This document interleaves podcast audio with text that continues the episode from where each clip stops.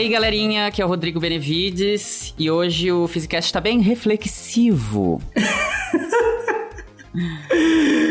Da outra vez era, a gente tava iluminado, né? Iluminado, é, gente. É, é, Eu tô roubando nessas frases, né, gente? Eu tô fazendo o meu estilo e só, só você... trocando o adjetivo, né?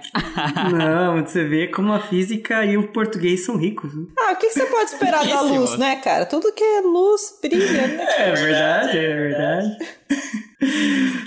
Fala, galerinha. Aqui é o César. E eu queria dizer que para alguns, para ver mais longe, é, precisa subir em ombros de gigantes, mas para outros é melhor só usar um telescópio mesmo. Também serve, né? Alô, pessoal, aqui é a Débora. E agradeço a ótica geométrica ali pela poder ver mais longe e poder ver mais perto também. Eu, como ex-míope, tenho muito a agradecer aí pelo desenvolvimento da ótica geométrica, que me permitiu ter uma vida normal por alguns anos aí. Oh, palmas para a ótica geométrica, então. É isso aí.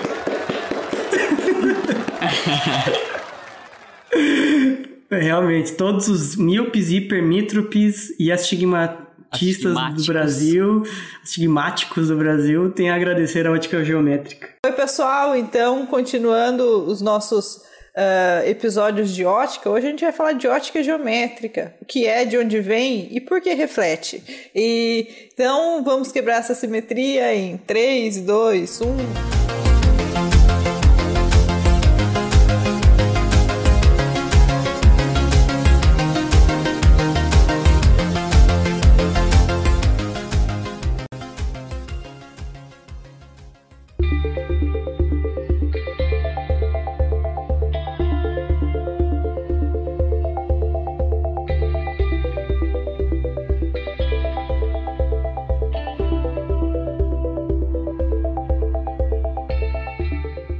é isso aí, gente. Vamos. Esse é o episódio 3 que a gente tá abordando basicamente sobre ótica, né? A gente já falou então uma coisa mais histórica, passamos sobre todas as diferentes vertentes, basicamente, da ótica, né? Desde do, dos gregos até a, a, parte mais moderna, já com, falando de fótons.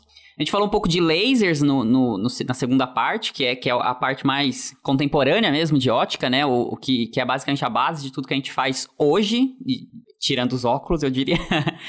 E aí hoje a gente vai trazer um que, por mais que não seja uh, uma coisa assim de fronteira de pesquisa, é, muito mais na, nas universidades, de forma geral, é algo que é, que é, muito fundamental e a gente aprende muito principalmente no ensino médio, né? Quando a gente fala de ótica, para alguém que não seguiu a carreira de físico, provavelmente o que a pessoa vai saber é o que a gente vai falar hoje, mais ou menos, que é essa questão de, de, de usar lentes, como é que elas é, aumentam ou, ou diminuem a, uma imagem, reflexão, espelhos.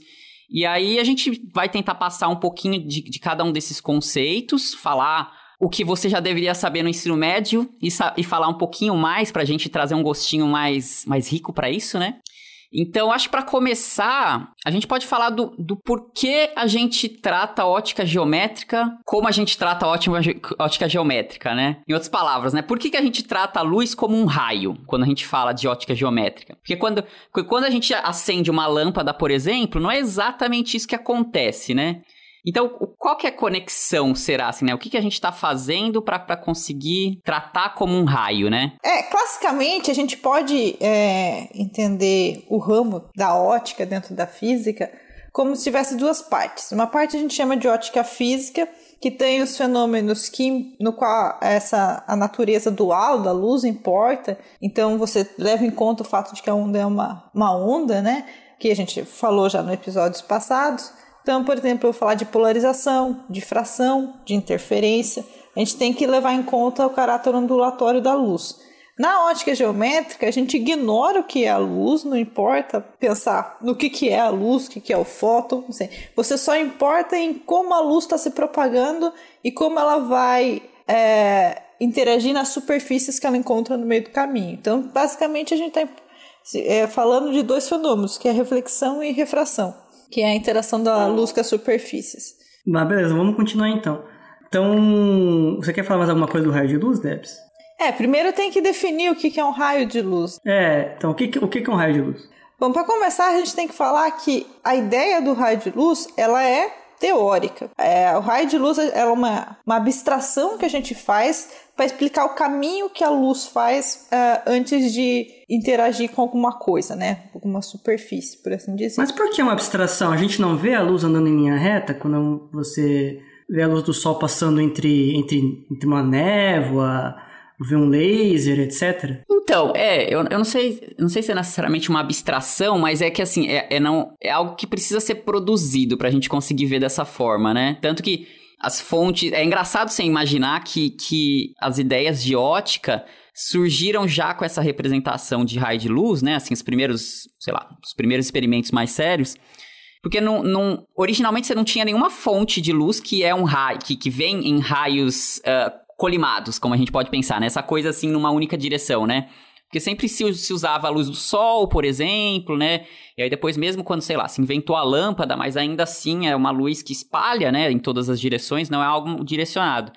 Então é interessante que, que, que apesar de, de não ser. Na... Porque hoje a gente tem uma fonte muito óbvia, muito fácil de lidar, de, de produzir uma coisa que tem essa cara de raio de luz, que é o laser, né? Você liga o laser, como a gente já conversou antes, ele vai numa única direção, né? Mas antes era muito difícil você conseguir produzir essas condições, na verdade, né? Por mais que, que isso tenha sido a, a primeira abordagem da ótica para os cientistas conseguirem produzir o raio de luz por si só, já não era uma coisa muito simples, porque aí você precisava de um ambiente completamente escuro, e aí você podia fazer o experimento em determinados horários do dia que o sol estivesse batendo no seu buraquinho que você fez no seu ambiente, e se tivesse chovendo já não ia funcionar seu experimento, né?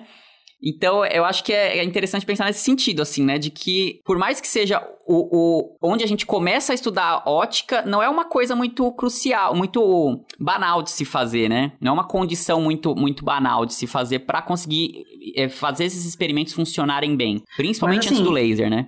Eu tenho, na verdade, uma leve discordância, mas eu também sou suspeito para falar, porque, assim, a, a fonte principal de raios de luz é, o que eu entendo no nosso dia a dia é o Sol, mas eu vou me explicar.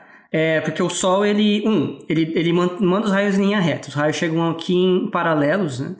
Então, se você bota qualquer objeto na frente de uma luz solar, ele, ele segue em linha reta, você faz uma sombra bem definida, né? Você consegue prever o tamanho da sombra baseado no ângulo que chega o raio de luz, justamente porque ele está indo em linha reta. E, e você vê mesmo, assim, se você pega situações que você tem às vezes eu acho bonito, né? Você vê o, sol entrando entre as nuvens, às vezes tem um buraco nas nuvens ou uma névoa, e você vê os raios de luz andando em linha reta ali. E então tudo daí eu acho que é, é o primeiros estudos em ótica em que mostrava para as pessoas de que a luz, seja lá o que for ela, está andando em linha reta, tanto na formação de sombras quanto no próprio trajeto da luz que você só conseguia ver quando tem um meio assim, como se fosse uma névoa ou uma nuvem, né? Se for uma coisa totalmente transparente, você não vê, né? Essa, esse caminho. Que é o ponto, eu acho que, da, da abstração, porque você não vê o caminho da luz, você vê quando a luz bate em alguma coisa, né? Aham. Uhum. então, essa é uma coisa importante, né? Então, assim, a gente não, a gente não vê a, a luz em si, se ela não estiver batendo em algo, certo? É, isso é, isso é interessante mesmo, né? E a gente tá vendo, na verdade, o que a gente tá vendo é uma reflexão da luz nessas é, coisas. É, também, não, peraí, eu tô pensando se isso é fato mesmo. Porque, por exemplo, com uma lâmpada, se ela tá iluminando, a gente vê a lâmpada em si, né? Não, a gente, a, a gente vê a fonte de luz. Mas a, a luz andando pelo meio, a, a, a trajetória, né? É, a trajetória é. a gente não vê. Tá, é, eu, eu, tenho um pouco de dificuldade ainda, por isso que eu até fiz essas anotações, porque eu tenho dificuldade às vezes em transportar a ideia para o áudio, mas vamos lá. É, a ideia de eu acho que de pensar que a luz segue em linha reta é bastante assim intuitiva, né? Que nem o, o César tá falando. Você olhar para a coisa mais básica que emite luz na vida, que é o sol, você consegue fazer essas percepções, né? É, ter essas percepções de que a luz está seguindo um, um, caminho, uma linha reta, né? Porque ela vai uh, batendo nas coisas que nem uma nuvem. E esse é o caminho mais fácil pra, que a luz tem para fazer, né? E aí, o, o, primeiro fenômeno que, que foi observado da luz, provavelmente o primeiro, né? É o que a gente entende por reflexão da luz. Então, o reflexão é, é, é a luz batendo num objeto e, e voltar. Isso é reflexão. Ele bate e volta, não, bate, não necessariamente e, e, da mesma maneira que entrou, no sentido de que voltou para você, mas de que ela, ela não atravessou o objeto. Né? Isso seria reflexão. E aí, o, o, o, primeiro conhecimento mais básico de reflexão de raios luminosos, da luz, é a lei de que se o raio de luz ele incidiu com um certo ângulo na superfície, quando ele reflete, ele reflete com o mesmo ângulo. Então, a, o raio de luz, ele, ele entra, vamos supor, com 30 graus em relação à horizontal, ele volta com 30 graus em relação à horizontal de novo, após a reflexão. E, e por aí vai. Então, na reflexão também era observado isso, de que a luz não é que ela entra de um jeito e volta de outro jeito. Né? Ela entra no mesmo no ângulo e volta no mesmo ângulo. E isso vale para tudo que aconteça em reflexão de luz, inclusive em espelhos côncavos ou espelhos curvos, que parece que isso não está acontecendo, mas na verdade está, só que a cada ponto do espelho, é que o espelho tem uma curvatura que, que você não percebe isso. É, então, é só legal pensar nisso, assim, né? Não sei se as pessoas já pararam para pensar, mas que é, que é, exatamente isso. Você, a gente tá vendo essa lei zero, assim, da ótica quando a gente olha no espelho. E se a gente tá olhando de frente, a gente se vê, né? Mas aí você vai andando pro lado e olhando de lado pro espelho, você começa a ver o resto do seu banheiro, né? Alguém que tá lá do outro lado da sala. Então, uhum. e é uma coisa uhum. muito simples, né? Mas, uh, mas ao mesmo tempo muito interessante, assim, né? Você realmente tá Sim. tá vendo os raios ali indo nessa, seguindo essa lógica da ótica geométrica, né? Que você consegue ver, inclusive, você consegue estimar o quanto você consegue ver de um certo lugar num espelho, né? Baseado no, nessa coisa de o quanto que o, a luz pode bater ali e voltar, ela volta sempre com o mesmo ângulo, né? Então, tem certas partes, assim, por exemplo, pega num retrovisor de um carro. É, você consegue estimar quanto você consegue olhar da parte de trás ali, baseado no tamanho do retrovisor e de onde você está. Né? Aí os raios de luz que podem chegar até você e os pontos do retrovisor que ele pode ir, que ele vai bater e voltar com o mesmo ângulo. Ele vai uma certa região do espaço que é a região que você consegue ver. O, uma coisa que também está associada um pouco a isso é o que a gente chama de reversibilidade de raios luminosos. Então, se você está no espelho, você está lá vendo o seu ser amado, o seu paquera ali, né, pelo espelho. Aquele clima é, gostoso. Aquele clima gostoso. Ele não tá, você pode até pensar assim, vamos supor que você tem um, um, um sentimento que não declarou, né? Seu coração ali arde de paixão, mas você ainda não falou isso pra pessoa. Você fica dando aquela ah. olhadinha, né? Assim, ah, vai, ah. vai ver que ela não tá, me, não tá me vendo, né? Mas o fato é que por reversibilidade de raios luminosos, se você tá vendo a pessoa pelo espelho, né, a pessoa também pode te ver pelo espelho. O... Porque a luz que vai, ela também pode voltar, né? Pelo mesmo caminho. Então, se você pode ver qualquer coisa, essa coisa, se tipo, puder, essa pessoa também pode ver você da mesma forma. O, então não tem uma maneira de você ver algo e este algo não poder te observar seguindo o caminho reverso. Então, o, você, a gente diz isso que é, se você está num meio homogêneo, bonitinho, transparente, quando você inverte o raio de luz, ele, a trajetória não se altera, né? Ele só segue o mesmo caminho, só que no sentido contrário. Eu já fiz isso algumas vezes, de ficar, sabe, olhando pelo espelho, assim, e falar assim, ah, nossa, pode ver que a pessoa não tá me vendo, né? Mas, na verdade, ela olha e vê você pelo espelho também, né? É, né? Ah, eu sempre, penso, eu sempre penso isso quando eu tô na janela da, da minha casa, gente. Se eu, se eu tô olhando a pessoa na rua e eu tô vendo a pessoa da rua, ela também tá me vendo. Daí eu tenho aquela self-awareness de, de como uhum. eu tô uhum. andando dentro da minha casa, entendeu? tipo, não dá pra andar desnudo, sabe? Não, ah, é, gente, eu, eu, sou super vizinho pelado. Eu, às vezes eu fico pensando isso também. Eu fico, gente, certeza que meus vizinhos tudo falam, olha lá o peladão de novo, gente. Olha lá, tá andando pela casa. Isso lembra ah, o, o, o, lembra do Friends, é. que tinha o Ugly o Naked vizinho, Guy. É, o Ugly Naked Guy. Que é, é eu sou o Naked Guy. É. é, chega uma hora que a gente abstrai, né? Pensa quão bizarro seria se não fosse verdade. Eu acho que às vezes a gente consegue fixar melhor uma lei pensando quão absurdo seria se ela não valesse. É, vamos pensar que não valesse reversibilidade de raios luminosos, né? Seria uma situação, você está olhando para uma pessoa, vamos conversando frente a frente, né? Em que você está vendo ela, mas ela não está te vendo. É, é, e ela está na sua frente, ela não tem nenhum problema de visão. É como se fosse um fantasma. Se fosse o... aqueles espelhos do FBI que só vê de um lado. É, mas ali, de novo, né? É, é porque tem um meio no meio, né? Agora, você está assim, no ar, né? Você e uma pessoa na sua frente conversando, é como se, se não valesse essa lei, é como se você estivesse vendo ela e ela estivesse vendo qualquer outra coisa na sua direção. É, seria muito doido se, se, se não valesse essa, assim, para nossa intuição diária, né? O, seria como se o nosso mundo fosse no dia a dia que nem esses espelhos do FBI que a Débora falou, mas sem espelhos. Parece, sabe, criança, quando tem essa coisa de. Quando é bem novinha, assim, né? Uns dois, três anos, de que tapa os olhos, assim. Criança, ela acha que, que ninguém tá vendo. Criança, quando, quando tapa os olhos, acha que ninguém tá uhum. vendo elas. Porque uhum. é meio, meio, isso, assim, né? Tipo, uhum. é um pouco essa lógica, tipo, ah, se, se eu não tô não vendo, existe. você não tá me vendo, né? Assim. Acontece muito aqui com os meus cachorros, né? Tem, o, o, tem um cachorro medrosão aqui, o Biscoito, e aí às vezes chega a mais briguenta, Nala, e ele fica com medo, aí o que, que ele faz? Ele vira a cara pro lado e fecha o olho, tipo assim, ó, se eu não tô vendo ela, ela não me vê, então eu não tô em risco. É engraçado essa, essa lógica. As crianças fazem muito isso também, né? É, super, né? Então aí tem algumas, então tem essas propriedades. Só para finalizar a última dessa parte inicial, os raios de luz, né? A gente viu da reversibilidade de raios, né? Do, do que é um raio e uhum. a, essa lei principal de reflexão e tem a outra que é a independência de raios luminosos.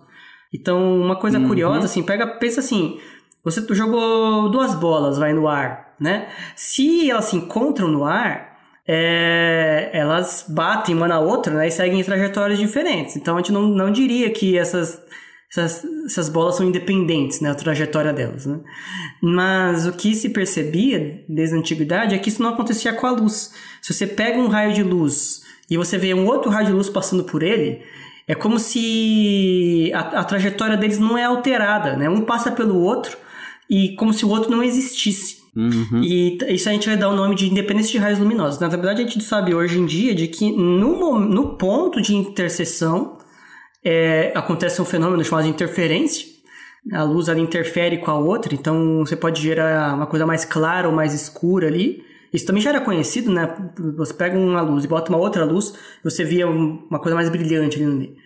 E a outra questão, na verdade, a gente conhece em mecânica quântica de campos, teoria quântica de campos, de que tem interferência da luz com a luz. Só que ela é uma, é é uma interação tão fraca, mas tão fraca, que para coisas assim dia a dia a gente não percebe. Mas o que a gente chama de um diagrama de quadrado lá da luz. O fóton bate no fóton e saem dois fótons em, que podem estar em direções diferentes.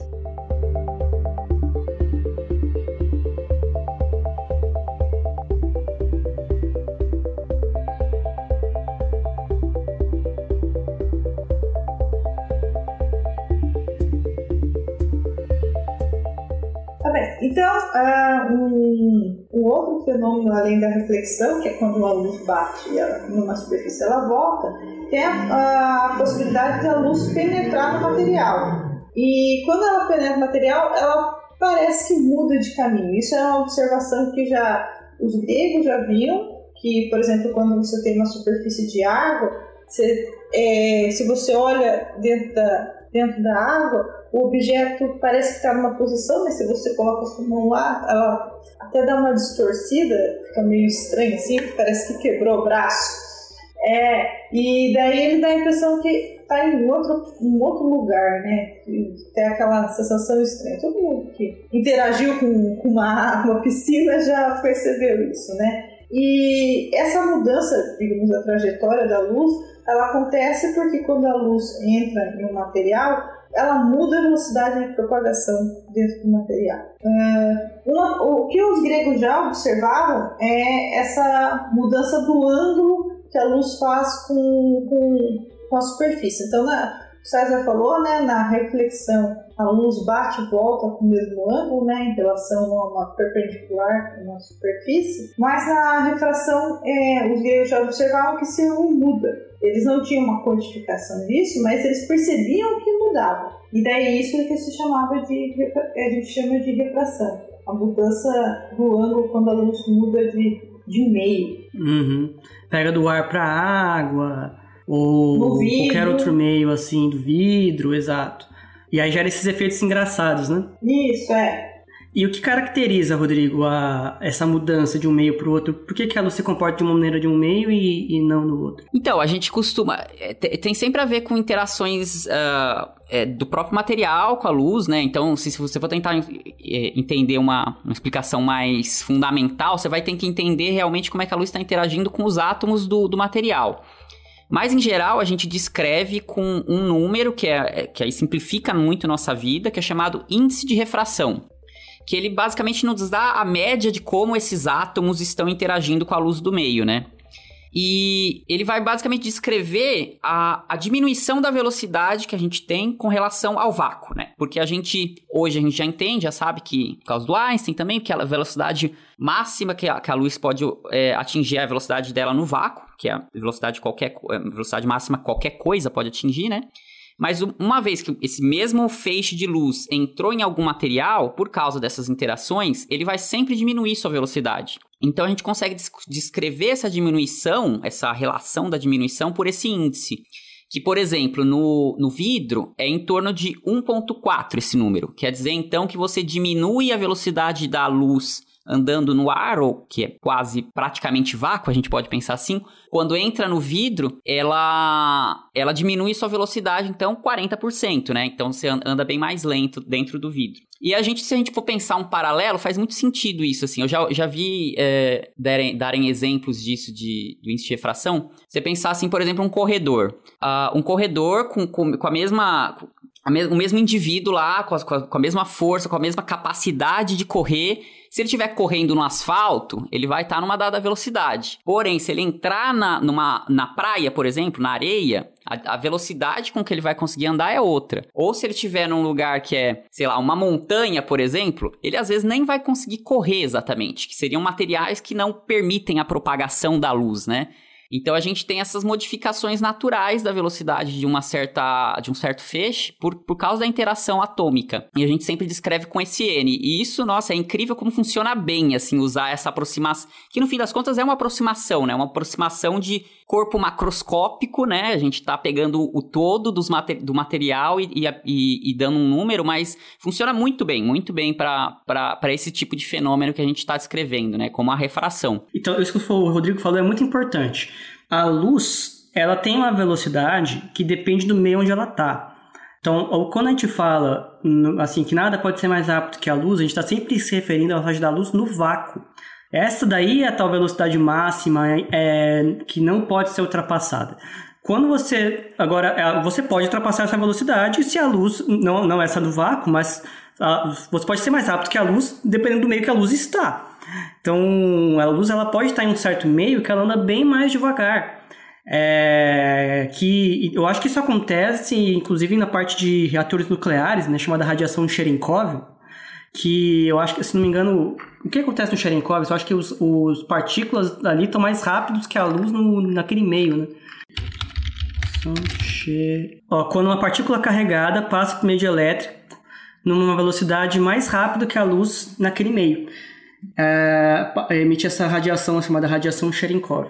Então, tem várias coisas que podem ser mais rápido que a luz, dependendo se a luz estiver em outros meios que não o vácuo. E chegou a um ponto tal que os cientistas conseguiram criar o que a gente chama de frozen light, luz congelada, em que a luz está tão devagar que, assim, ela está a poucos metros por segundo. Você pode ser mais rápido que a luz. Inclusive, eh, os cientistas conseguiram fazer a luz parar até aqui, uma notícia de 2013, cientistas param a luz por um minuto inteiro. Né? E em que a luz ela fica assim, é tão, a, inter, a interação é tão forte da luz com aquele meio, ela fica meio que indo, voltando, indo, voltando, que ela não sai do lugar. E a velocidade média de propagação dessa luz era naquele, por um minuto inteiro, eles conseguiram é, deixar a luz parada. A velocidade média zero. Então, isso é muito interessante, né? Que a gente consegue hoje deixar a luz é como se fosse aquela super câmera lenta do Fantástico. É, e, e, a gente consegue fazer isso na prática hoje em laboratórios. Essa, essa notícia que eu estou pegando aqui é uma notícia de 2013 na Physical Review Letters, né, a luz parada. Então dá para você chegar em limites assim, né? Procurem luz congelada ou luz parada que você deve pegar coisas interessantes. Então, dependendo do meio que a luz está, a luz ela muda da sua velocidade e a gente traduz isso num número que é o chamado índice de refração. Quais são os efeitos práticos disso? Né? Um é que a lei básica da refração da luz ou seja, quando a luz muda de um meio para o outro, que explica essas coisas que a Débora falou, de parecer que tá um, seu braço quebrou quando você botou na, na água, num certo ângulo, você bota uma colher mesmo, bota uma, um experimento, assim, sérias restrições orçamentárias que você pode fazer na sua casa, né? Pega um, pega um copo, pega um copo, enche ele de água e bota uma colher nesse copo. Se você olha ele de certo de lado, assim, em certos ângulos, parece que a colher quebrou. O... Por que que está acontecendo? Porque a luz que está vindo ali da colher mesmo, quando ela muda da colher, do, do da água para o ar, para chegar no seu olho, ela, ela muda de trajetória. Então a colher que está no ar, o seu olho está vendo uma certa estrutura, mas quando ela muda para a água, ele está vendo na outra direção. Então o seu olho percebe como se ela tivesse quebrada ali. E a lei que explica isso é chamada lei de Snell-Descartes, e basicamente relaciona o ângulo de, de incidência e o ângulo de refração. A incidência é o, quanto que a luz entra no meio, refração o quanto ela sai né, naquele novo meio, e relaciona esses ângulos de incidência com os seus índices de refração. A famosa formulinha, né? O N1, o índice de refração 1 vezes o seno de incidência, do ângulo de incidência, igual índice de refração 2 vezes o seno do ângulo de refração. Relaciona os ângulos é, e os índices de refração naquele meio. De modo que, se você muda de meio, você muda de ângulo. E logo gera esses efeitos malucos aí. Não só e isso, de... como hum. você também tem um índice de refração para cada cor da luz, né? Para cada frequência. Esse, isso depende é, de qual isso frequência daí, que você tá. Isso daí, Debs, é, o que eu queria falar é que é lindo. Porque o índice de refração depende da frequência da luz. Isso eu não te falo no colégio. Dependendo da cor da luz, o índice de refração é outro. E qual um efeito prático disso? É, é por exemplo, o arco-íris é um exemplo. O, Ou a capa do Pink Floyd. Foi, o, álbum do Pink Floyd. Então, o álbum do Pink, o, o Pink Floyd, eu acho que ele nunca deu o devido crédito ao Newton, que foi quem fez o primeiro experimento usando um prisma. Em, em que você joga um raio de luz num, num prisma que é basicamente um, uma espécie de pirâmide de vidro e quando a luz sai desse prisma, você vê todas as cores, né? Ele, ele diferenciou todas as cores, ela está em caminhos diferentes. Por que, que isso acontece? Porque no raio de luz do Sol tem todas as coisas ali dentro, né? Todas as frequências. E estão se interferindo né, uma com a outra e a gente vê aquilo como um raio de luz do Sol, por exemplo. E quando ela entra no, no, no prisma, por refração, é, ele muda a trajetória, mas para cada frequência ela muda a trajetória um pouquinho diferente. Então, a, a cor vermelha muda a trajetória para um lado, a cor verde um pouquinho para o lado, a azul para o lado. E o resultado é que quando sai todo mundo, eles saem em caminhos diferentes. E você vê lá o, o efeito arco-íris. Né? E o arco-íris mesmo que a gente vê no céu, está acontecendo exatamente isso, só que com as gotículas de água que estão na atmosfera. Então a luz ela entra ali na, na, nas gotículas de água, sofre essa refração passa em vários dessas, desse, dessas, dessas aguinhas ali, e quando você reflete e bate de volta, né, vindo do céu, você vê o raio de luz vindo de, de caminhos diferentes, que a gente entende como um arco-íris. Eu acho isso lindo demais. Então, se não fosse, não houvesse dependência disso com, com índice de refração, frequência com índice de refração, não haveria arco-íris. Então você não poderia levar o ser amado ali num belo pôr do sol ou num dia mais nubladinho com o sol e você ver um arco-íris e declarar o seu amor. É, gente, mais. mas o César está muito romântico hoje, não é? é Minha né? gente, o que, que aconteceu? Ah, eu não sei, eu, eu, eu acordei com um pouco de sono, né? Mas aí agora eu já, já estou romântico de novo. Hoje você tá que tá. Entendi. Tá que tá. Não, que o arco-íris ele é inspirador mesmo, né? Eu, uhum. eu falei da história do arco-íris de Feynman lá no primeiro episódio da série de ótica. E, e, é legal parar para pensar a beleza disso, né? De que a, a índice de refração, de ser dependente da frequência, gera esse tipo de efeito que é, nos embeleza a vida. E as capas dos discos de rock. Cara, gente. Grande discos de rock. Ah, é, realmente eu acho Como que. sempre, né? É, eu não sei se todo mundo teve a oportunidade de brincar com prisma. Gente, é uma coisa muito da hora. É muito bonito. Eu tenho uma foto, talvez eu, Hum. eu dê, coloque pra colocar na capa do, do episódio. Eu, quando, quando eu era criança, eu tinha, eu tinha um prisma vermelho. Ele era todo vermelho, né? E o, o legal, eu não sei se alguém já brincou com esse brinquedo, né? eu acho que não é muito mais atual. É, eu- o que, que eu fazia, né? Eu como criança, né? Eu botava o, o prisma bem perto do meu olho, e aí a trajetória da luz que entrava é totalmente diferente da que saía. Então a que eu tava vendo não tinha nada a ver com a direção de onde veio, no chão. E aí a minha brincadeira era tentar andar pelo, pela casa com aquilo, andando, olhando só para aquele prisma. E era difícil pra caramba, cara, porque parecia que você ia cair, assim, parecia que você tava em um buraco, e na verdade tá tudo normal, né? Tá tudo plano. Mas pela imagem que eu via vindo do prisma, é, tava tudo distorcido. Parecia que eu tava num abismo, sabe? Por causa disso, né? Da, da, da refração. Não sabia, mal sabia eu, mas era mal divertido. Aumentando a dificuldade da brincadeira do chão de lava, né? Al- alguém, al- alguém já brincou disso daí? Tinha algum brinquedo parecido? Porque, nossa, marcou muito a minha infância. Se... O que tinha? Hoje eu tem, vejo que era um, uma, era um. Hum. tem uma demonstração. O Loazzi fazia nos experimentos de ótica. Você coloca o, um espelho na, na- em cima do seu nariz. Então você começa, a, é, se você olha para o espelho está entre seu olho e seu nariz, né? E você olha para baixo, você começa a ver o teto. Daí a brincadeira é você tentar andar olhando o espelho. Então você tem a impressão que você está andando, na verdade, no teto, né? No, ou pelo menos, tipo, no, que, na, na estrutura que é do seu teto. E isso é bem louco. dá um... Pessoas com labirintite não deviam fazer. É, dá uma impressão bem estranhona, mas é muito. Nossa, é, é assustador, gente. Eu andava, eu, eu, sabe, passo a passo, quase arrastando meu pé. e aí, às vezes, eu ia fazer mais loucura, eu ia tentar descer a escada, eu subir a escada olhando aquilo. Eu, só eu... é Mas eu acho que é, é legal ressaltar que várias. é, é, o que é legal da ótica que eu achava, assim, pelo menos quando a gente ia fazer divulgação, é que é muito fácil você criar experimentos é, simples. Porque a ótica é a, no- a, a percepção mais básica que a gente tem né, do dia a dia. Então é muito fácil a gente ter- entender alguns fenômenos só olhando para o nosso dia a dia, né? E nem sair de pegar a colher e colocar na água. Uhum.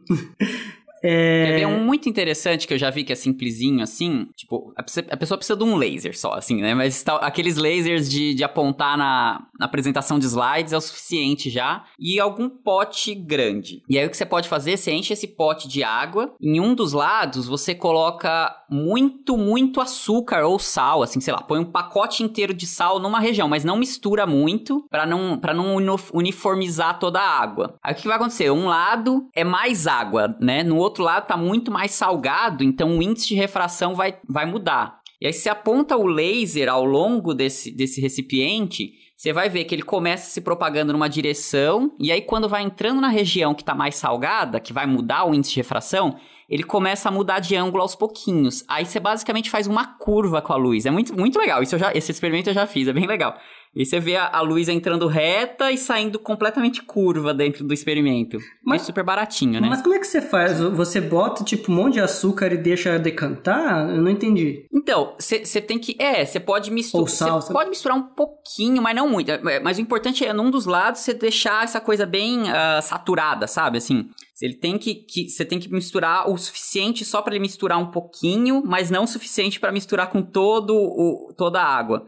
E obviamente acho que com o tempo, assim, né? Não é uma coisa que um experimento vai ficar horas lá e vai funcionar. Mas no, momento que você, que você constrói isso, ele funciona bem. Dá pô- colocar no, no, YouTube. Eu tirei do, da internet essa ideia, né? Assim. Tem como cê- vocês acharem experimentos equivalentes pra vocês verem como é que é. Nossa, que divertido. Vou, vou tentar fazer aqui em casa. Bem, eu não tenho laser, né? mas vou tentar comprar um laser pra fazer aqui em casa. e assim, Aí isso é o bom de, de, de ser da área de ótica. Você vai nos congressos, você- você ganha um monte de laser pointer. Então eu tenho um monte aqui em casa. Vários chaveirinhos. É, E assim, a- a essa, essa lei de Snell-Descartes, que é a lei de refração, ela vem, ela vem de, uma, de um, ela ela vem de um princípio chamado princípio de Fermat. É, eu acho que vocês são mais gabaritados que eu para falar sobre o princípio de Fermat.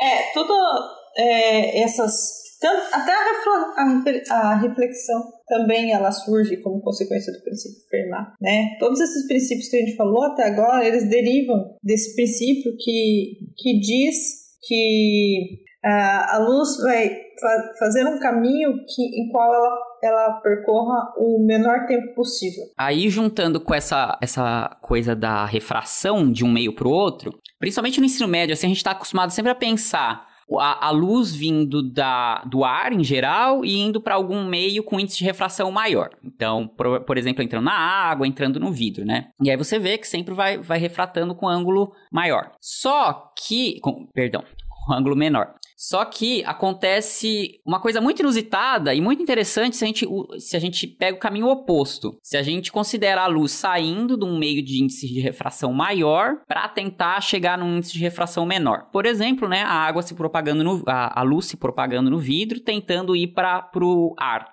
A partir de um dado ângulo, se você se você colocar as continhas, você vai ver que a, a, bom, cada vez você vai ter uma refração com um ângulo maior saindo do lado de fora, até que vai chegar algum momento que esse ângulo vai ser paralelo à sua superfície, à sua interface, né? E o que acontece é que, a gente então não começa a não ter mais a refração. E a gente entra num, num, regime que a gente chama de reflexão interna total, que é onde basicamente você é, tem um efeito de espelho dentro do seu, do, da sua, do seu meio por causa da diferença dos índices de refração. Então, ao invés da luz que tá, que tá vindo no, no ar bater, é, que tá vindo na, no vidro, bater e ir pro ar, ela volta pro vidro de novo. E esse conceito é fundamental numa coisa que a gente usa bastante hoje em dia, que é a fibra ótica.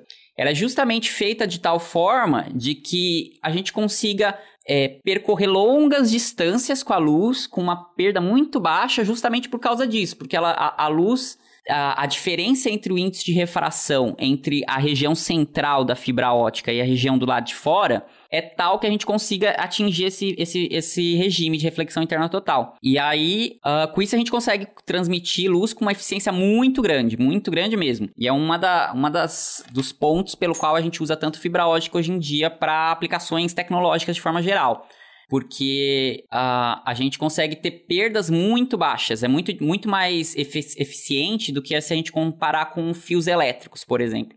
Fios elétricos, a perda por quilômetro de fio é muito grande. Isso porque os elétrons estão batendo dentro, da, dentro do material, estão espalhando tal, então você perde naturalmente bastante, da, uma boa parte da, da energia que você coloca no fio. Agora a fibra ótica não, você consegue prolongar e tanto que a gente tem distâncias muito grandes mesmo. É, os oceanos hoje são lotados de fibra ótica passando de um lado a outro, principalmente Europa, Estados Unidos, mas não só. Então você consegue propagar por é, milhares de quilômetros a luz dentro do material com uma perda muito baixa. E para isso que a gente consegue, que a gente usa bastante para comunicações e tal. Mas a gente vai ter depois provavelmente um episódio mais focado sobre isso. Esse é o, esse é o princípio de Fermat.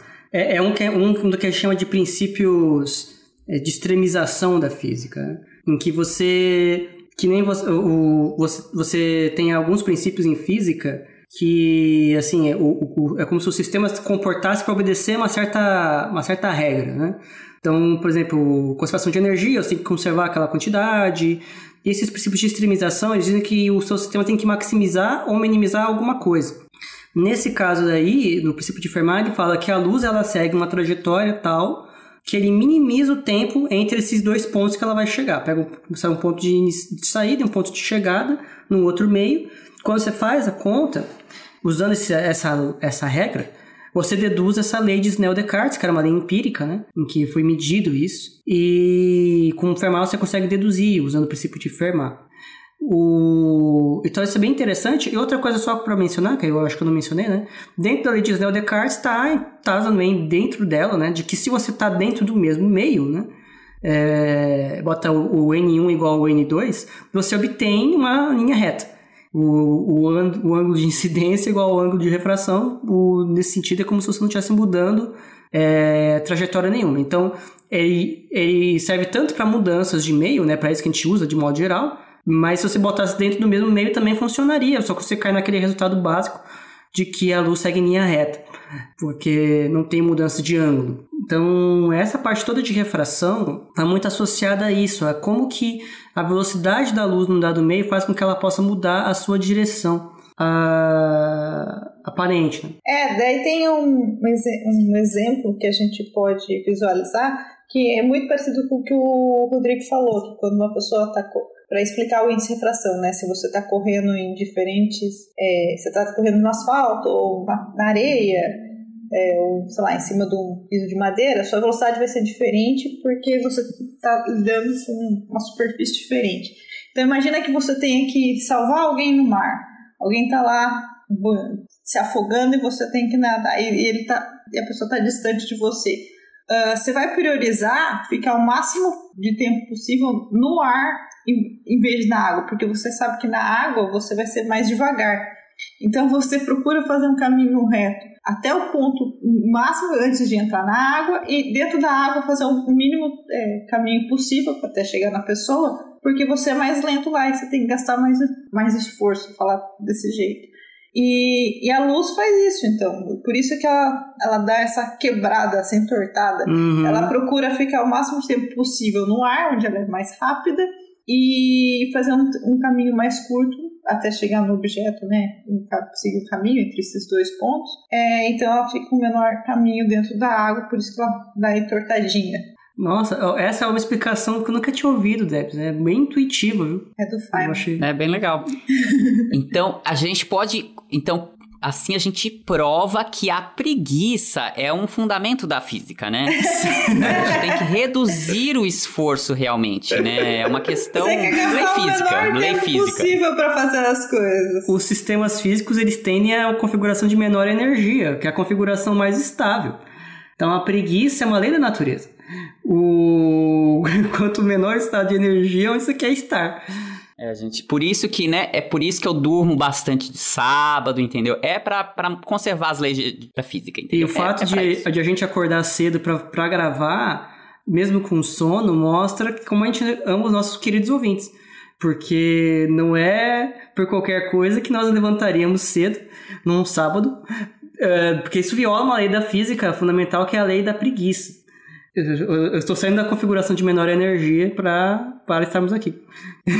E tem uma curiosidade interessante que esse princípio ele tem origem, é, tem assim esses fundamentos em ótica, mas depois ele foi estendido a muitos outros campos da física, inclusive para a mecânica. E Hamilton, né, é, aplicou bastante esse, esse princípio e foi muito importante para o desenvolvimento da mecânica. Mas eu acho que lá na mecânica eles não usam a minimização do tempo, né? Eles usam a minimização é, da, da ação. Né? Isso é, não, mas é ele.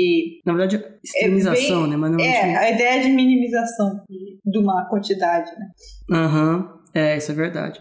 Essa, essa, a, gente, a gente podia fazer um episódio um dia sobre essas coisas, viu? O, a equação de Lagrange, o princípio de Hamilton.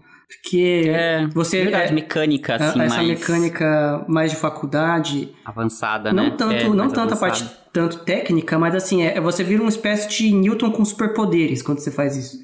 Porque. Ai, é lindo, né, gente? Nossa, Nossa quando você aprende isso a primeira Mano, vez. É, não... parece que a gente é traído a vida inteira. A gente fica resolvendo tudo com é. vetorzinho. Daí é ele chega sensação, aqueles, né? aqueles problemas de rolamento, cara. Você quer morrer para resolver segundo a lei. Aí, do nada, a última parte lá chega lá, ah, escreve a ação das coisas, escreve o momento, você acha as coordenadas, pá, resolve o bagulho.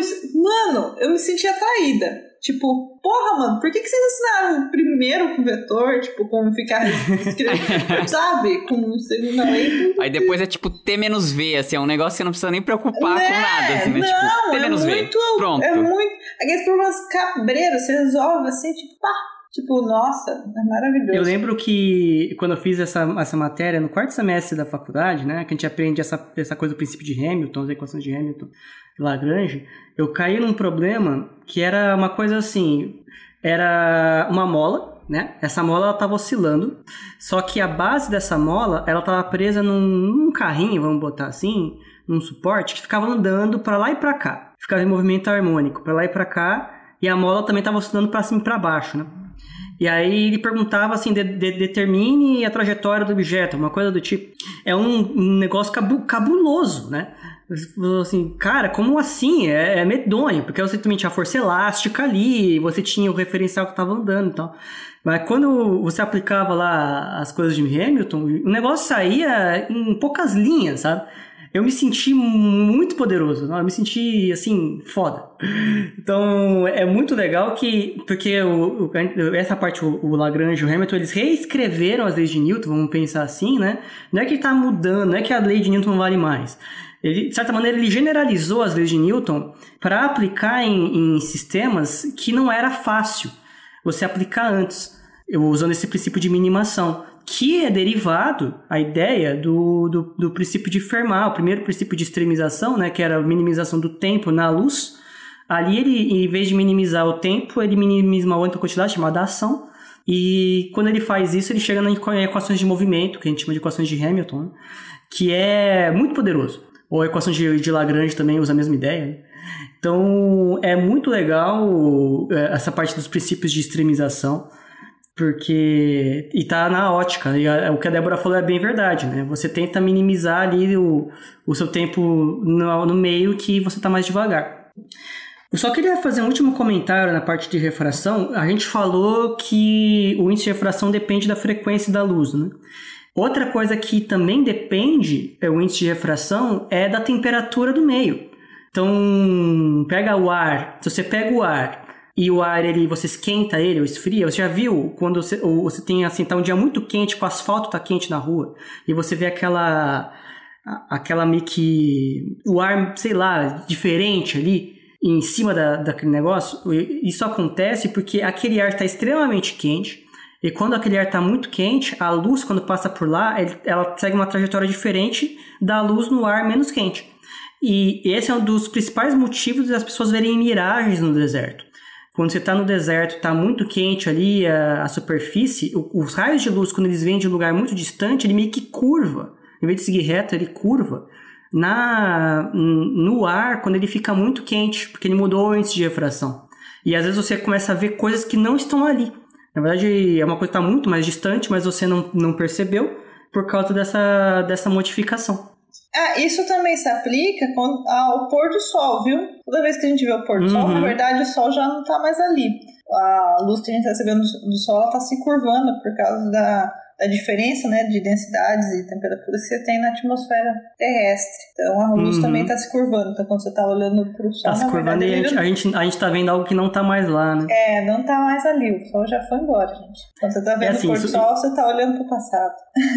você está vendo uma, uma ilusão. É, uma ilusão, não sei se é passado, uma ilusão. Triste, né? Quando você olha pro pôr do sol, fala assim, isso é lindo. Pena que é, é tudo uma ilusão. Se você estiver numa bad vibes, não tem esse pensamento. Porque os olhos não veem o coração inocente, né? Hum, é verdade. Mas se, os, mas se os olhos não veem, a gente também não consegue analisar experimentos de ótica. Né?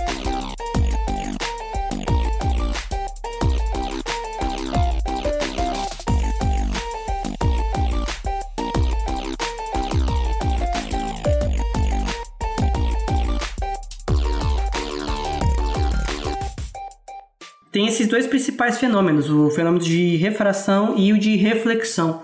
E no nosso dia a dia, a gente pode falar de algumas aplicações interessantes, né? A parte de reflexão, a gente usa basicamente espelhos, e na parte de refração, a gente vai ter lentes. E as, a, a, os espelhos e lentes a gente usa para várias coisas, os espelhos e lentes também têm várias formas, né? E a, a, forma dessas, desses objetos muda a trajetória da luz. primeira coisa que a gente pode falar, vamos começar pela reflexão, né? Que é o, é o primeiro fenômeno que a gente costuma estudar, né?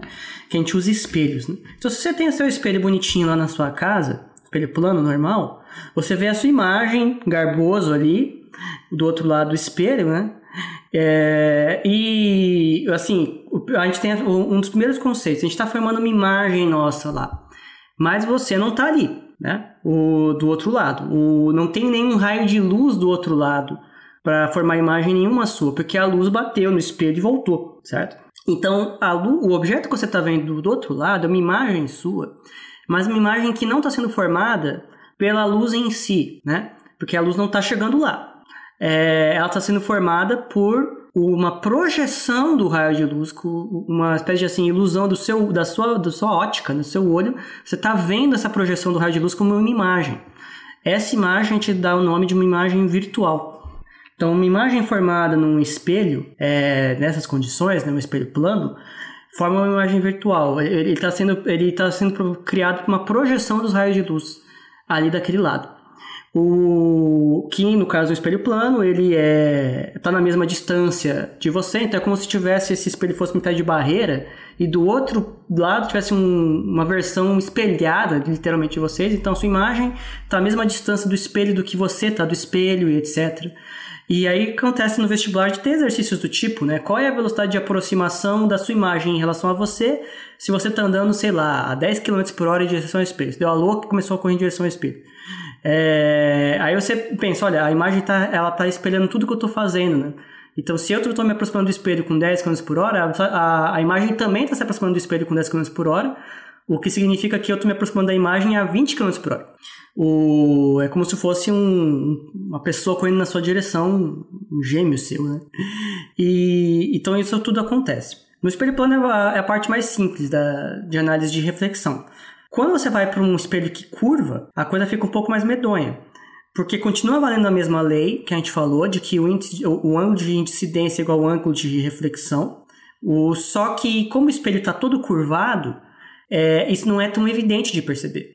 O, mas o fato é que quando você faz isso num espelho que a, gente chama de um espelho côncavo, pega uma colher, então o, exemplo de novo, né? Sérias restrições orçamentárias. Onde vejo um espelho côncavo?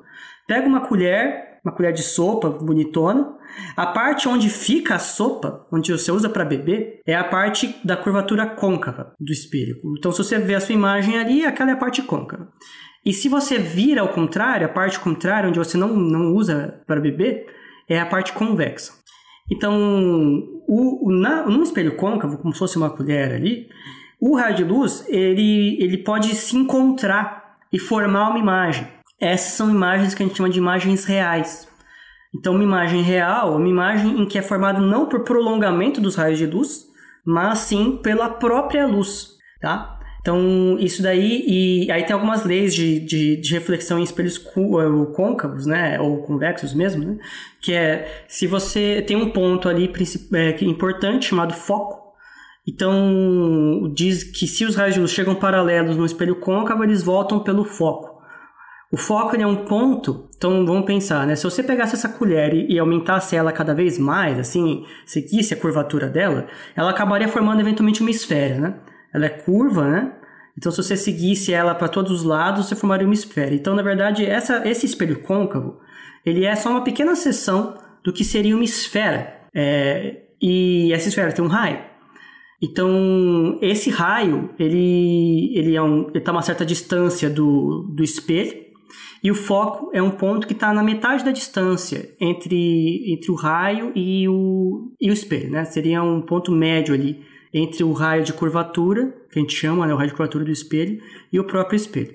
E esse ponto do foco ele é importantíssimo, porque se boa, boa parte das leis de reflexão em espelhos curvos baseiam nele, né? Você vem paralelo, passa pelo foco, você vai passa pelo foco, volta paralelo, coisas assim. E você forma imagens usando essas pequenas leis, né? O interessante é que se você estiver em cima do foco, bota um objeto em cima do foco, você não forma imagem nenhuma. Você faz a, a, lei, né? Vai pelo foco, volta paralelo, vai pra, e você não consegue formar nada. Os raios de luz nunca se encontram para formar imagem. E você consegue ver isso direitinho no, no seu experimento de baixas séries restrições orçamentárias. Se você pega uma colher, a parte da, da colher da sopa, né? E, e vai aproximando de você. Primeiro você vê a sua imagem, ela, ela tá invertida. Tá de ponta cabeça. E quando você chega cada vez mais perto de você, você vê essa imagem, da momento ela desaparece. Fica um borrão, uma coisa meio doida. Aquele ponto que você está é o ponto de foco, o, onde não está formando imagem nenhuma. Então é bem, bem interessantinho da gente ver essa, essa questão das, das imagens, de formação de imagens, né?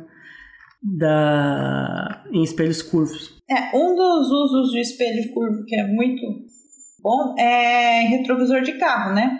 onde você precisa aumentar o campo de visão. É, então, não sei se as pessoas já viram, em ônibus, principalmente, acho que tem um. Geralmente tem no retrovisor tem um pedacinho assim que é super curvo, que como o ônibus é muito grande, então precisa ter muito campo de visão para enxergar toda a traseira do ônibus, então coloca um espelho curvo, que daí a distorção é até proposital para você conseguir é, ver o que está atrás do ônibus, né? Sim, exato. Que aí o, o motorista consegue ver mais ali atrás, né? É, espelhos de maquiagem também geralmente são curvos para conseguir é, ter um aumento da imagem e você conseguir ver com mais detalhes o seu hum. rosto. Aí isso daí é legalzinho. Então, só para finalizar, para pegar essa parte, né? Então, você tá ali, pega o seu espelho curvo, uma colher mesmo, né?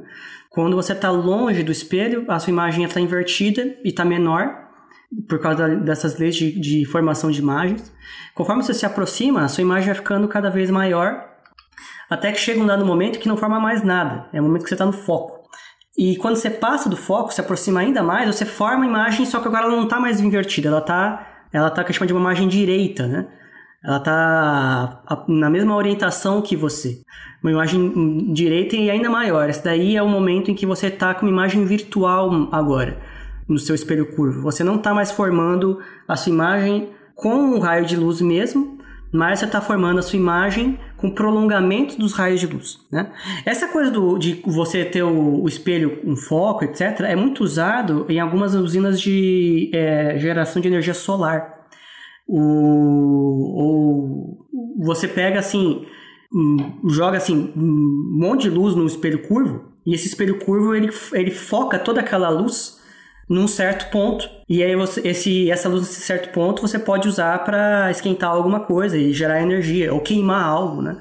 O, você pode usar isso daí inclusive numa o pessoal usa muito em lentes, né? De focar o raio num certo ponto só que no, nas usinas de energia solar, o que o pessoal costuma fazer não é tanto isso, usar um espelho curvo, mas é de pegar vários espelhos e apontarem na mesma direção.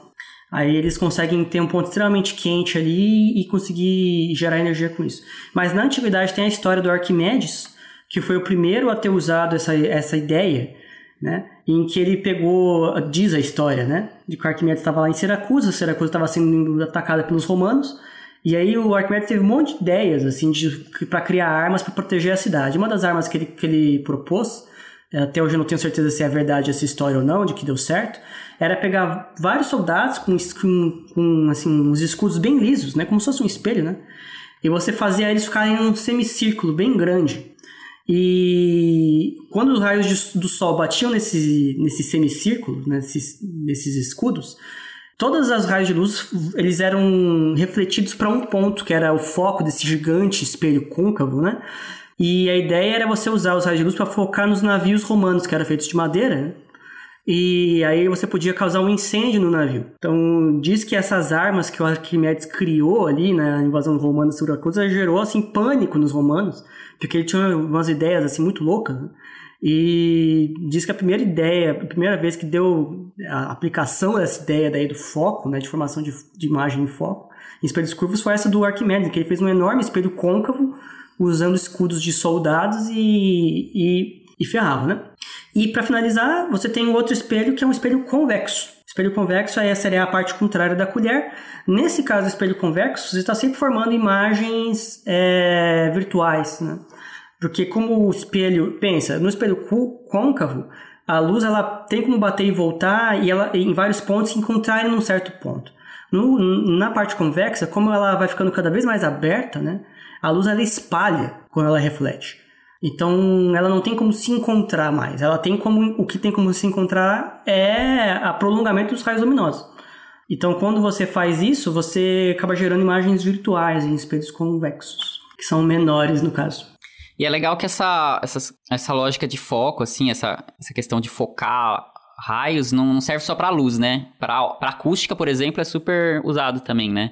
Uh, o formato que, que as caixas uhum. de som têm, ou tem alguns experimentos que são feitos pensando nisso mesmo, né? Se você colocar uma grande região assim redonda e você falar no foco, você consegue Bom, se colocar duas assim em frente uma da outra, você consegue ter dois, duas regiões de foco onde, onde você consegue conversar com uma pessoa super longe, é, sem pessoas no meio ouvirem, só com essa, essa lógica dos raios se cruzando no lugar certo, né? A gente fazia esse experimento na Unicamp, né? Uh, as, as antenas de TV a cabo e as antenas parabólicas, né? Quem é aí é da década de 90 lembra, elas seguem o mesmo princípio, né? Fica parecendo aquelas cuias gigantes que se colocam em cima da casa, tá recebendo, a, no caso, a radiação fora do visível, né? Mas não deixa de ser radiação igual à luz, é, recebe os raios vindos de muito longe, então eles chegam para, praticamente paralelos, e daí eles focam em algum tipo de receptor que está bem no centro, né, a uma certa distância, assim, daquela cuia gigantona das anteninhas de parabólica ou da antena de TV a cabo. É o mesmo tipo de princípio também. É, que não é, de novo, não é exatamente o centro, né? É o é, tal do foco, né? É, isso, tá no foco. O, o centro seria o tal do... O, o raio de trajetória lá, né? É, o centro, centro, é o centro de curvatura, né? O centro de curvatura, né? E, e o centro de curvatura é um outro ponto a, a, a imagem está sendo formada no foco. Então, mesmo na parabólica, você está direcionando para ali, né? Você falou centro, assim, mas, é, mas eu entendo que as pessoas vão pensar, talvez, como Não, se fosse é, o centro, né? Então, e... será que é melhor falar de novo? Não, acho que tá bom. No nosso debate, a gente mantém o debate e aí explica. é, só um comentário do que o Rodrigo falou, que vale também para som. Tinha um experimento bem legal que a gente fazia na universidade, de divulgação científica, inclusive foi o primeiro projeto que eu participei tinha assim, eles faziam dois, não eram espelhos assim, de formato de uma curva, né, de um espelho curvo, mas não era um, um espelho de normal, né, era uma coisa de madeira, estrutura de madeira, e você e você botava assim uma distância bem grande, eu acho que era 20 metros. Botava assim um, um desses espelhos entre aspas de madeira no começo da quadra e no fim da quadra um outro igual, apontando um para o outro. Aí o que, a gente fazia era pedir para a pessoa falar, assim, naquela região do foco, fala alguma coisa aí. Aí a pessoa falava, a, o som batia nessa madeira e refletia para o outro lado da, da quadra. E lá do outro lado, quando ele batia no, na mesma estrutura, ele, ele voltava para o foco do outro lado e a pessoa que estava lá do outro lado ouvia. Você podia falar baixinho até, mas a pessoa ouvia lá porque a, o som voltou e foi direcionado para o foco do outro espelho. Então, isso também se aplica para sons, era bem legal.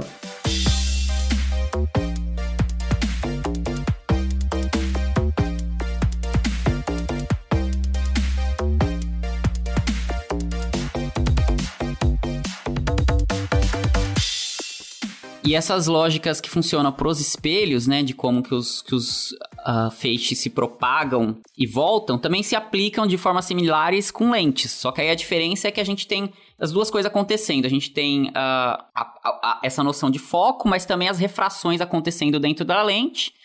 E aí, no fim das contas, o que você tem é que você consegue ter também, da mesma forma que a gente tem espelhos côncavos e convexos, a gente tem lentes que podem ter os dois lados, ora côncavo, ora convexo, e a gente consegue fazer a mesma coisa com os, com os feixes, basicamente. Então a gente consegue ou focá-los numa dada região, ou desfocá-los, dependendo da, da intenção, e consequentemente a gente aumenta ou diminui as imagens que você vai ver na frente dessa lente, ou traz o foco mais para frente, tudo depende das condições que você vai, vai misturar, né? Por isso que, que os óculos são feitos disso, porque a gente consegue então uh, ter, é, deformar, compensar a deformação dos olhos da pessoa. É basicamente assim que um óculos funciona.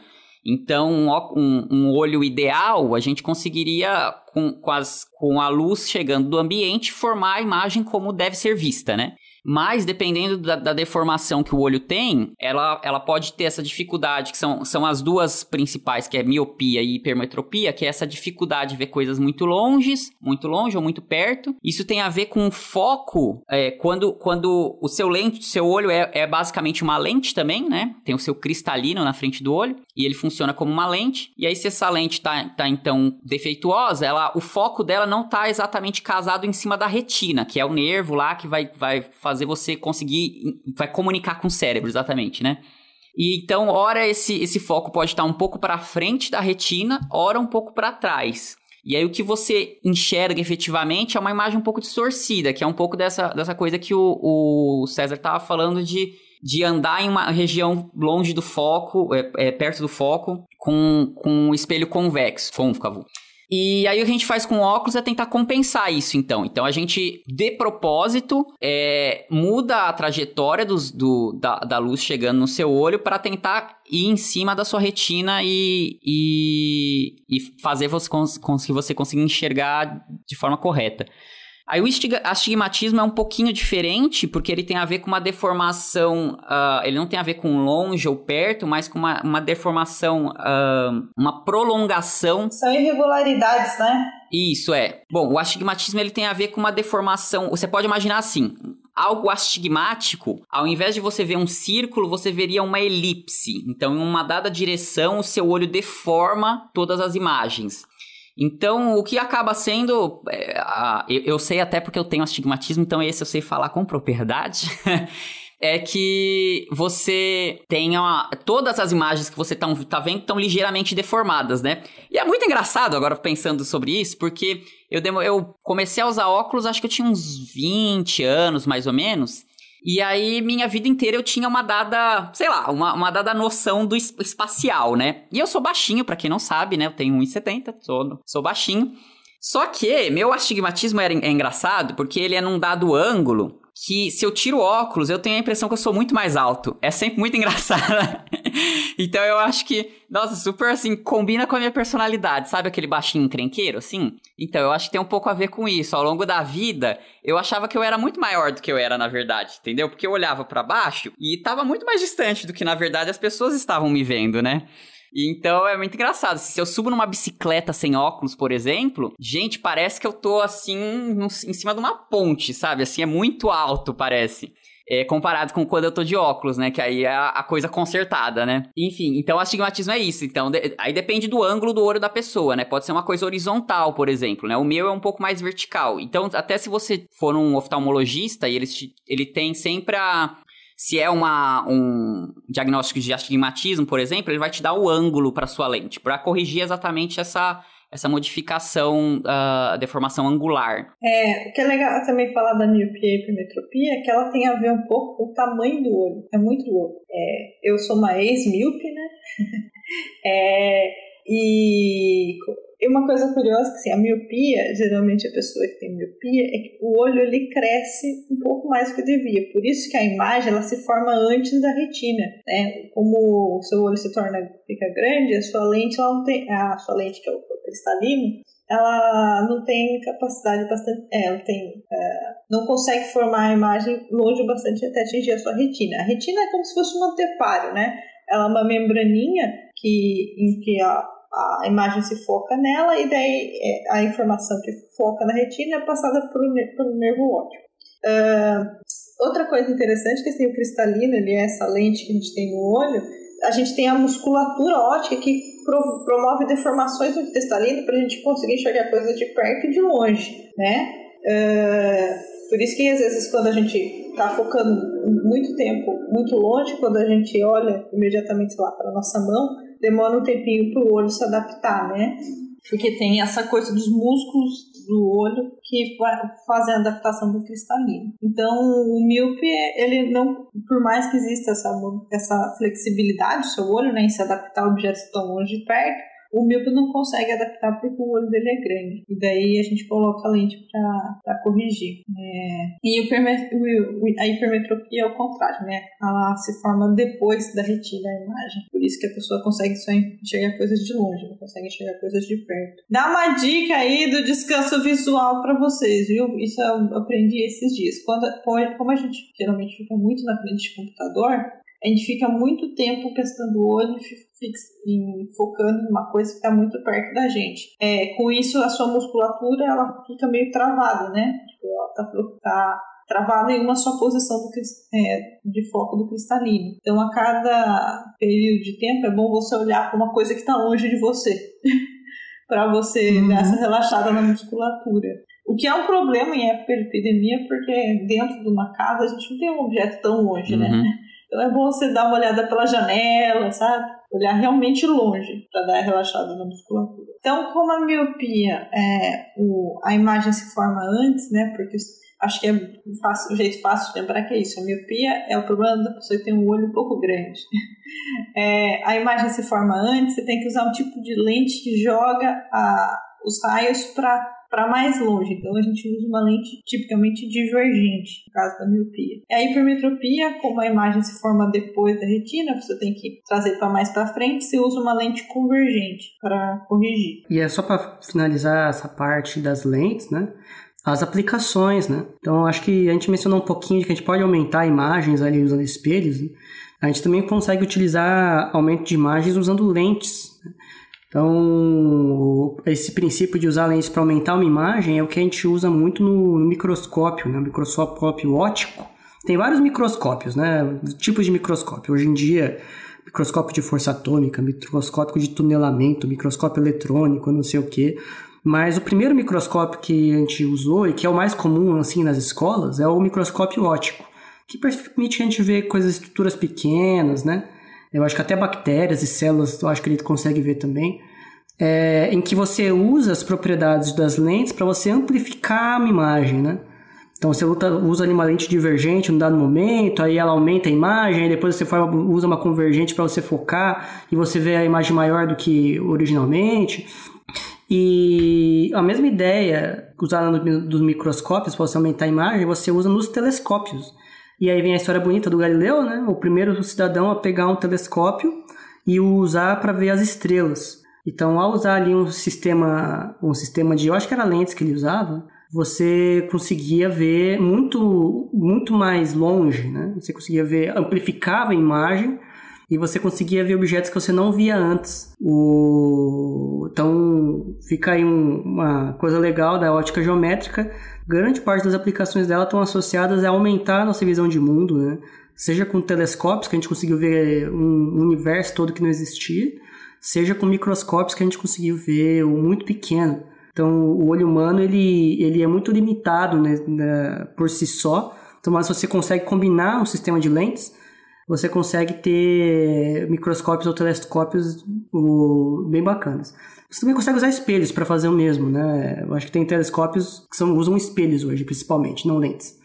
Mas a ideia se mantém de você usar essa manipulação dos raios de luz aí para você conseguir aumentar a imagem. É, uma aplicação também de manipulação dos raios de luz que todo mundo tem no dia a dia são as câmeras, né? Para você fazer fotos, você precisa de lentes, que é basicamente isso. Você pega os raios e você foca eles em um anteparo, que no seu caso, no caso antigo a gente tinha os filmes fotográficos, hoje em dia a gente tem os sensores, né? É, no celular, em câmera digital.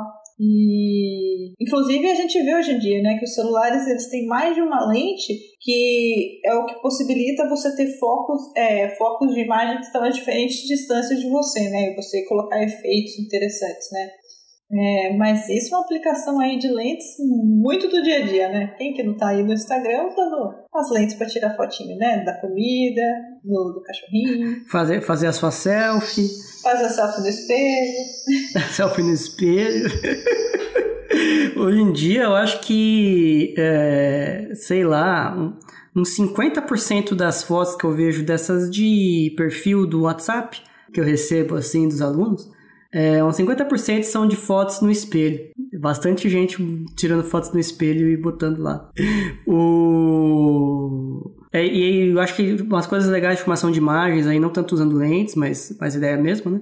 Tinha, acho que aquela, acho que era câmera escura, que é só você pegar uma caixa mesmo, faz um furinho nela, e, e a imagem que ela. Ele forma uma imagem na parede oposta da caixa, né? E essa imagem ela tá invertida, né? Ah, e algo parecido acontece no nosso olho. Então, talvez o pessoal não saiba, mas a, a, a imagem formada na, no fundo da retina humana é uma imagem invertida. O cérebro que já corrige isso, né? E mostra pra gente o mundo tal como ele é. Mas a imagem que está sendo formada lá é uma imagem de ponta cabeça. A gente estaria vendo o mundo de ponta cabeça se não tivesse essa, esse algoritmo cerebral aí para corrigir a formação de imagens. Para finalizar essa parte de imagens, né? Imagens reais, imagens virtuais, etc é que a imagem real você consegue projetar numa certa superfície, né?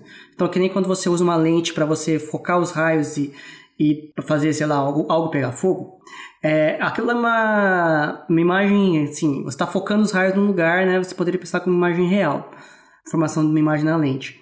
Nas virtuais, como elas são feitas com prolongamentos dos raios luminosos e não com os raios luminosos em si, na verdade você não consegue projetar essas imagens. Né? Elas são uma espécie de ilusão ali, né? Uma percepção nossa, mas a, ela não não está formando efetivamente com raios luminosos. É com a projeção, que é algo abstrato. Então fica também essa, essa informação de que tudo que a gente vê, assim, você usa um projetor, você usa uma imagem de celular, alguma coisa, todas essas coisas são imagens reais, né, que você consegue projetar numa superfície. O que você não consegue projetar numa superfície, aquilo é uma imagem virtual, né, como uma imagem só no espelho. Né? Você não consegue mostrar aquela imagem é, do espelho na tela, né, mas você consegue você mesmo é, ser projetado com algum, sei lá, uma sombra, alguma coisa assim.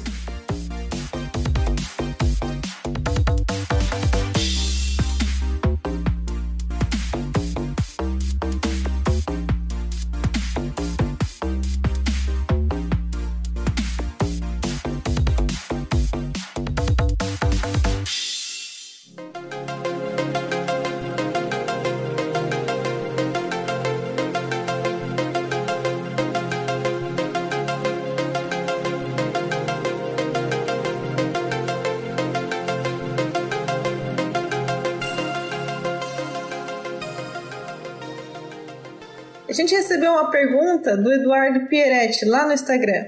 E aí, pessoal, tudo certo? Ouvindo os episódios sobre luz e fótons, me veio uma dúvida.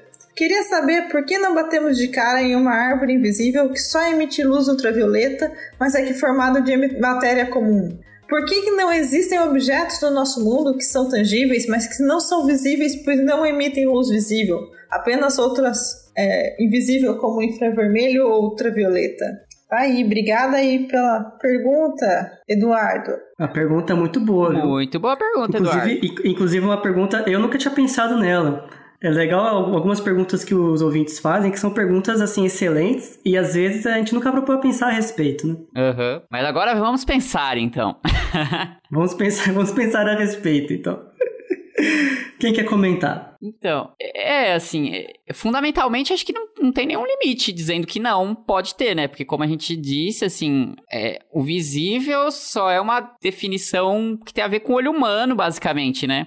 Mas eu acho que tudo isso tem muito a ver com a evolução, né? É como aí é, vai mais para a área de biologia, com certeza, né? Mas acho que o primeiro ponto importante a gente falar desse, da, da pergunta dele é que a maioria dos objetos da nossa vida, na verdade, elas não emitem luz, eles refletem luz, né? Então, a gente vê é, os objetos estarem refletindo luz UV ou infravermelho, na verdade, pode estar acontecendo. O fato de que gente, os objetos à nossa volta refletem mais luz visível é simplesmente porque a nossa maior fonte de luz é visível, né? Ou a gente usa a luz natural, uma luz do sol, ou a gente usa as nossas lâmpadas.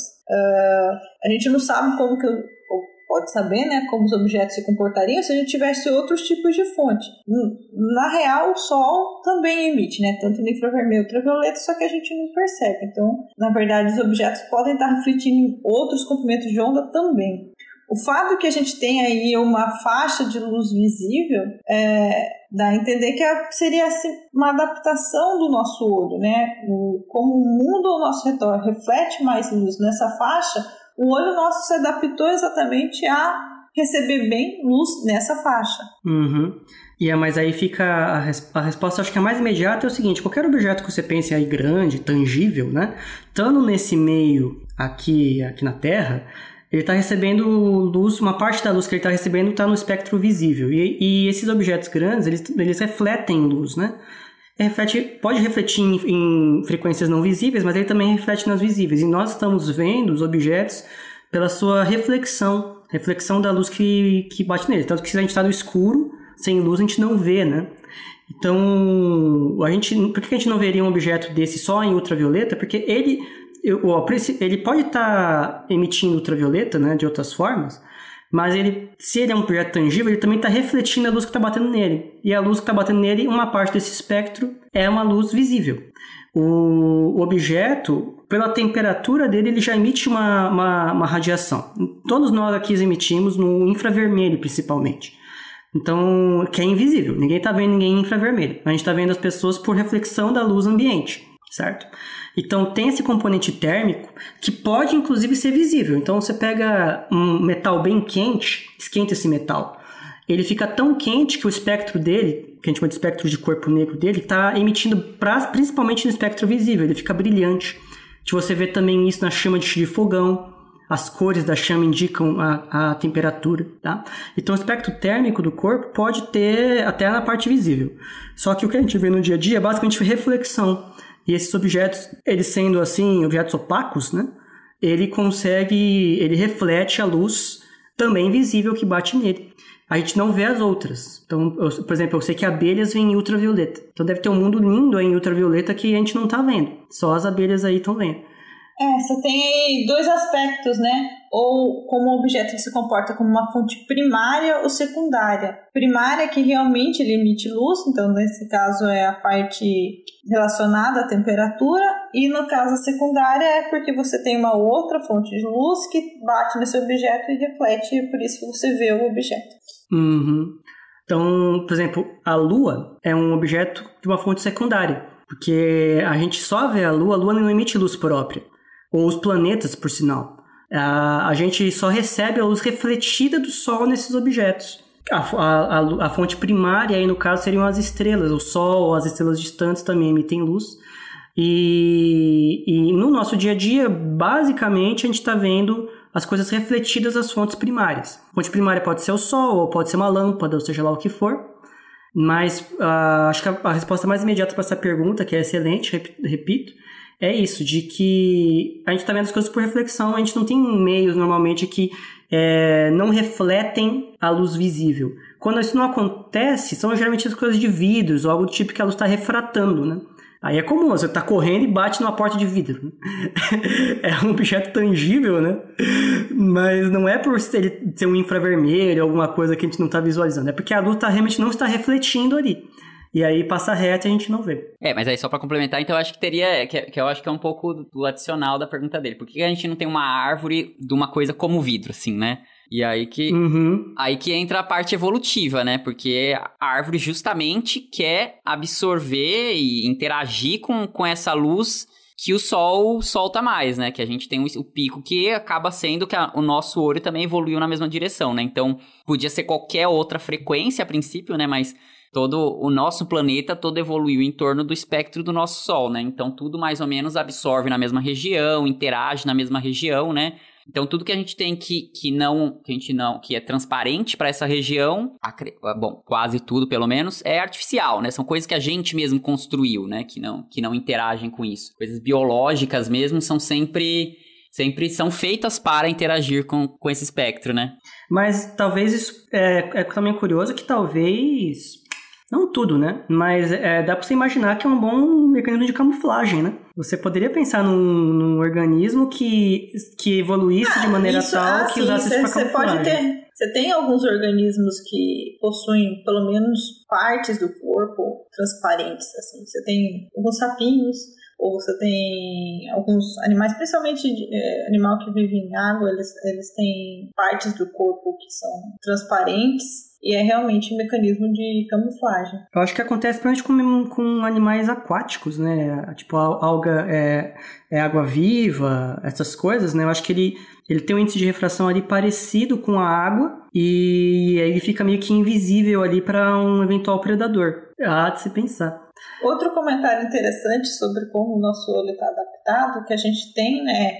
É, a nossa percepção de cores é, ela ocorre de partes do nosso olho que chama, a gente chama de cores, né? A gente tem os três cores de cor. Só que não é só isso. Vários outros animais têm mais cores de cone ou menos cores.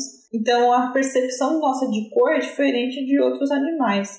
É, existem alguns artrópodes que podem ver muito mais cores do que a gente. Isso é muito louco. Imagina.